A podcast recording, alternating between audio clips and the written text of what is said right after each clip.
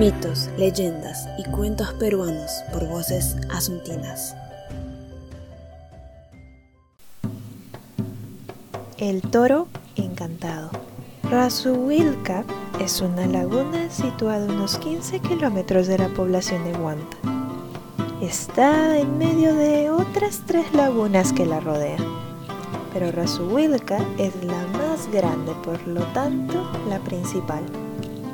La laguna está en la cima de un cerro que domina la entrada del pueblo y por eso se ha construido en ella una represa que suministra agua para el regadío y para el consumo del pueblo. La tradición huantina dice que dentro de esta laguna se encuentra un toro negro, hermoso y corpulento, sujeto con una cadena de oro cuyo extremo guarda una anciana de cabellos canos. Hace muchos años, el toro logró vencer a la anciana y salió a la superficie.